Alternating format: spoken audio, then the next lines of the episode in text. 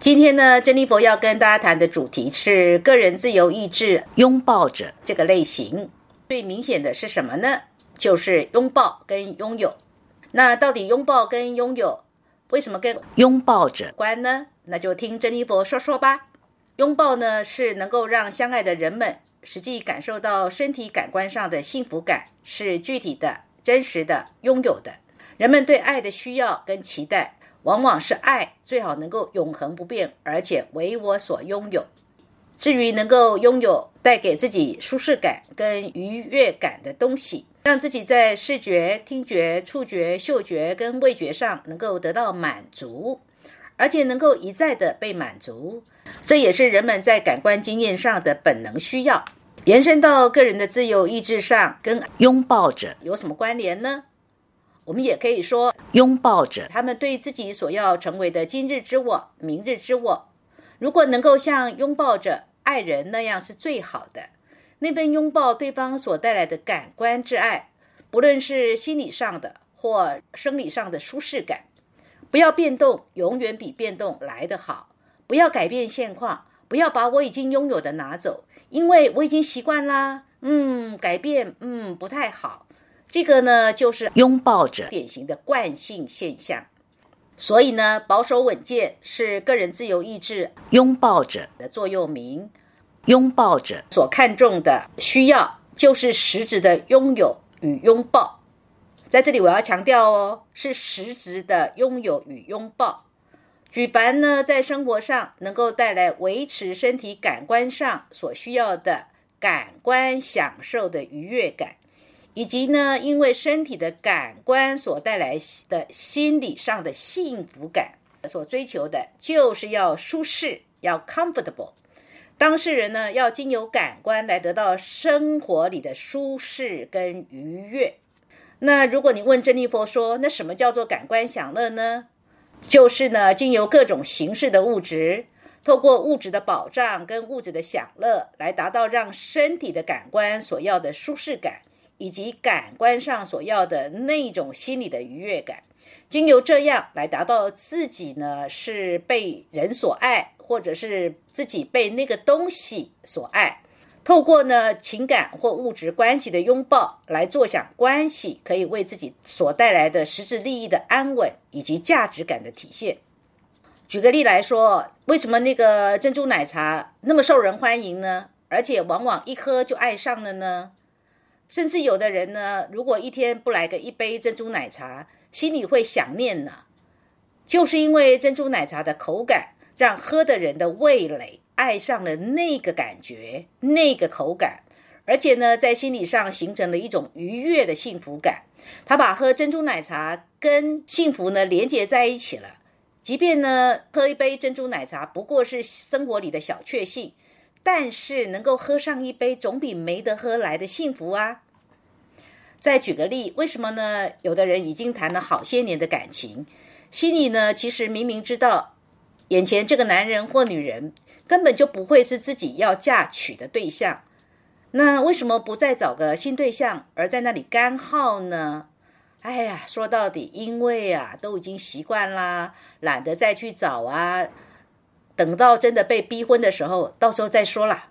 那自由意志呢？是这一类型的人，不管他在面对什么，对他来讲，他展现个人的人格，他不会是立即反射的，他也不会是立即反应的，他是那种慢慢的，就好像呢，我们看到那个田野上的牛，当牛呢在吃草的时候，它不但是慢慢的吃，而且吃完了还要反刍，反刍出来的才是最营养的。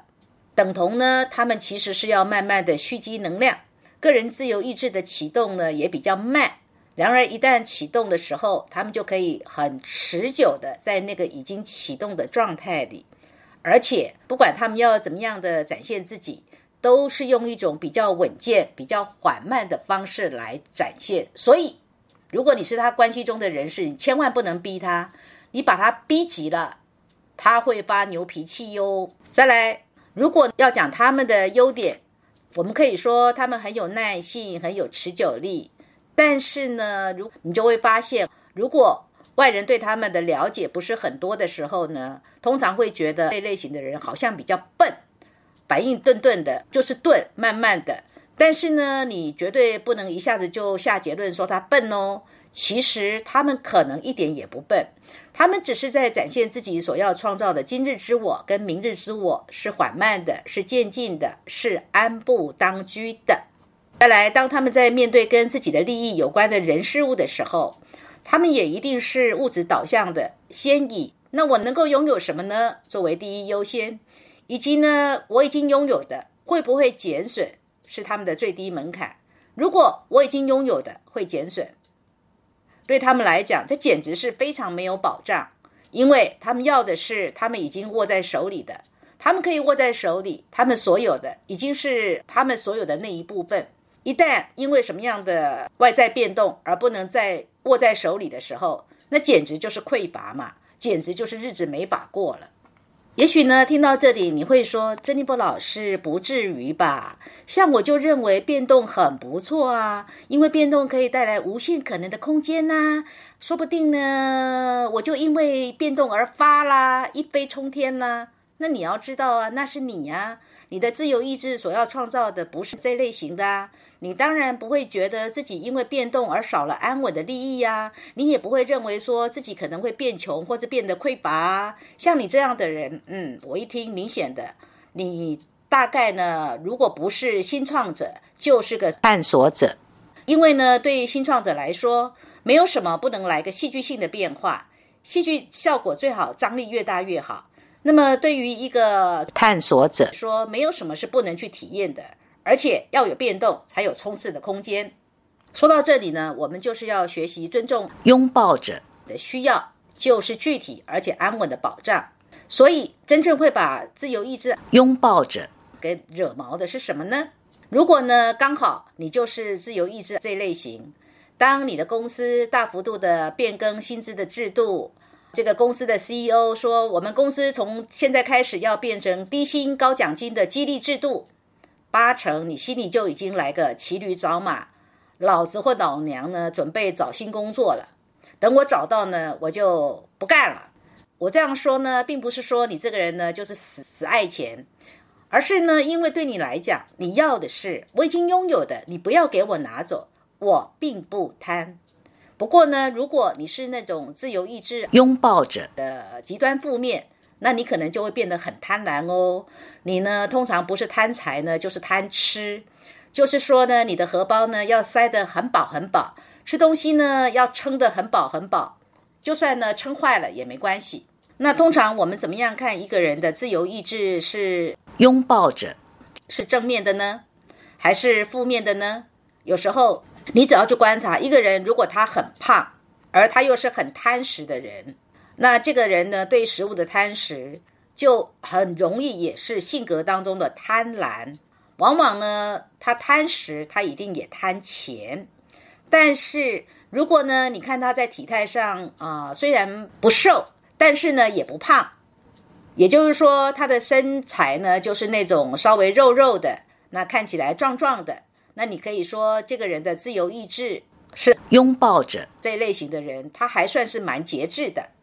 再来，当你要跟这类人的交涉事情的时候，你一定要替他考量到他实际要的利益，你一定要给他一个实际的，譬如说金额是多少啦，给他一个凭证啦，就是呢眼见为凭。你千万不要跟他打高空，你不要跟他讲一堆天花乱坠的什么那个美好的愿景啦，什么远大的志向啦。其实他心里在意的是，请你告诉我实质的牛肉在哪里，就是那个实际的可以有的是什么？你要先端出来，其他就好说好说啦。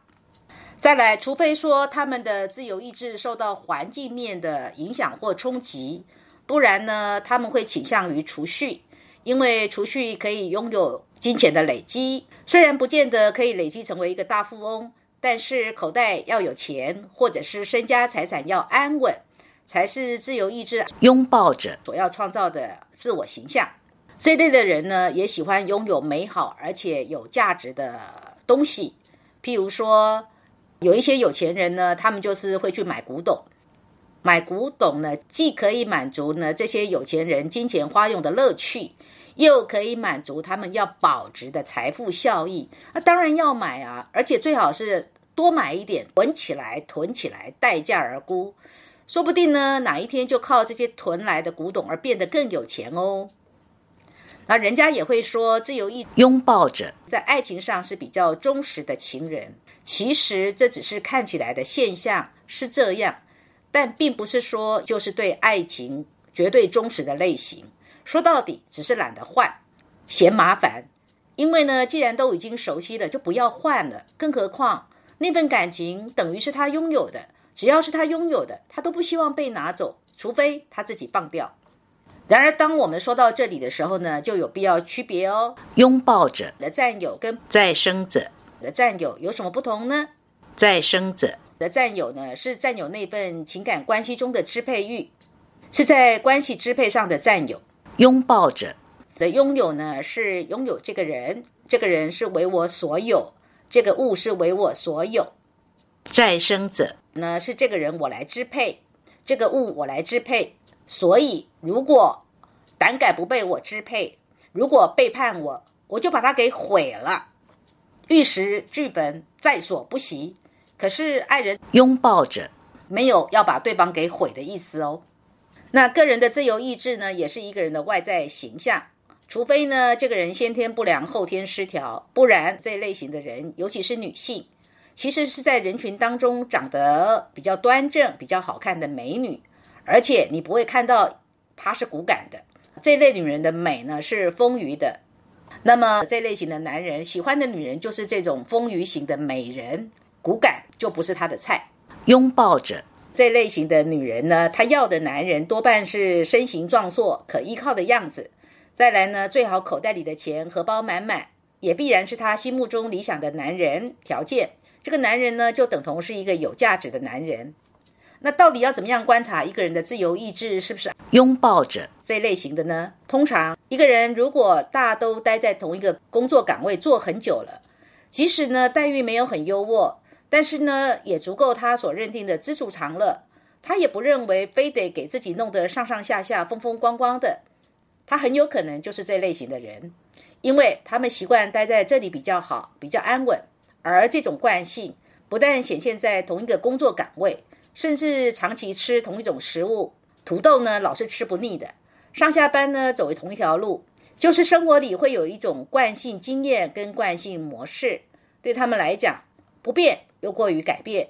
他们要的就是一个惯性感。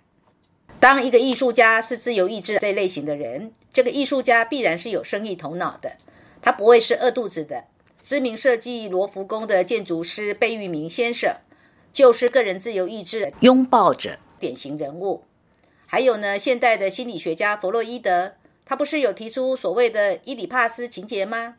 他强调的就是性。那你看，性不就是人类最本能的感官经验吗？对于感官这个经验，弗洛伊德有着天生敏锐的意识，以及把这个意识能力运用到极致了。至于个人自由意志是这类型的人，到底要学习什么呢？要学习的就是跟别人分享他的资源。分享他已经拥有的，以及要学习世间没有什么人事物是一辈子可以拥有的，没有什么是不能放下的。